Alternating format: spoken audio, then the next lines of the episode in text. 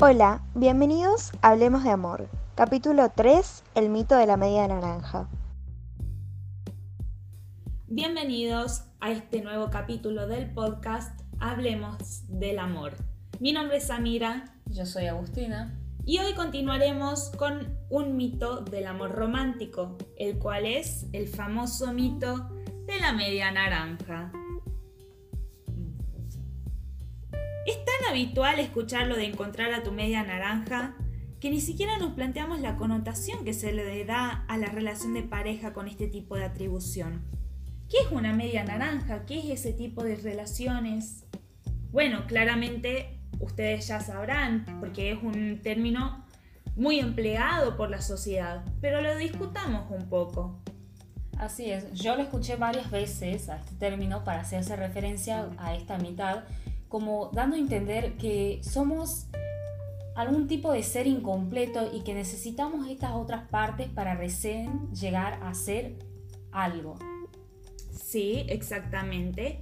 Lo curioso de esto, de este mito, tan famoso mito de la completación o la conformación de un ser humano que en realidad está dividido en dos, ¿no? Es decir, como si no estuviéramos completos, como si como si necesitáramos a otro para terminar de completarnos espiritual y amorosamente. Lo curioso de esto es que hoy en las relaciones se está teniendo otra, otro concepto diferente donde no necesitamos al otro para completarnos.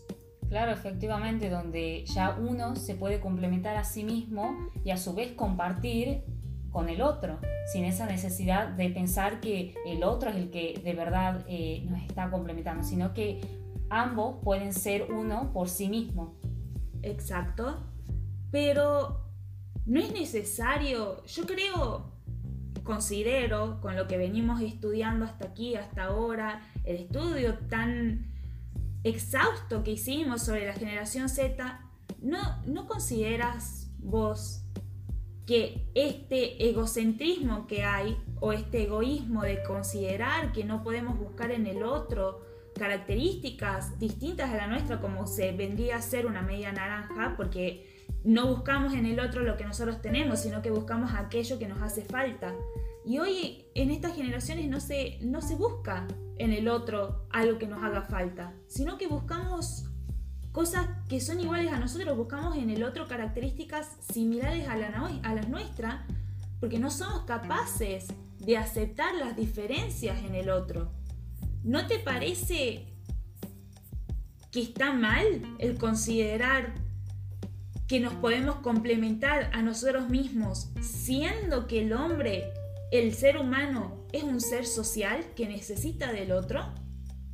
Y bueno, yo creo que si bien el sujeto puede complementarse a sí mismo, es necesario de ese otro sujeto para poder así aprender a partir de sus diferencias. Exacto.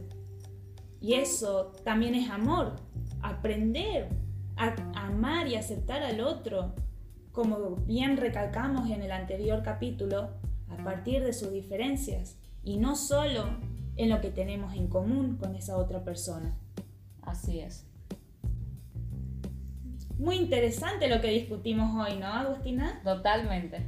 Bueno, si les gustó tanto como a nosotros, lo disfrutamos tanto estar acá, debatir, como que sentimos que nos hace tan bien saber que alguien detrás de este audio, de esta pantalla, nos está escuchando y tal vez también filosofando con nosotros un poco, ¿no? Compartiendo, preguntándose estas cosas que venimos charlando, nos hace bien, ¿verdad? Totalmente. Así uno también aprende a partir de otras ideas y puede llegar a explorar otros tipos de conceptos, otras percepciones, como es el objetivo de nuestro proyecto. Claro, exactamente.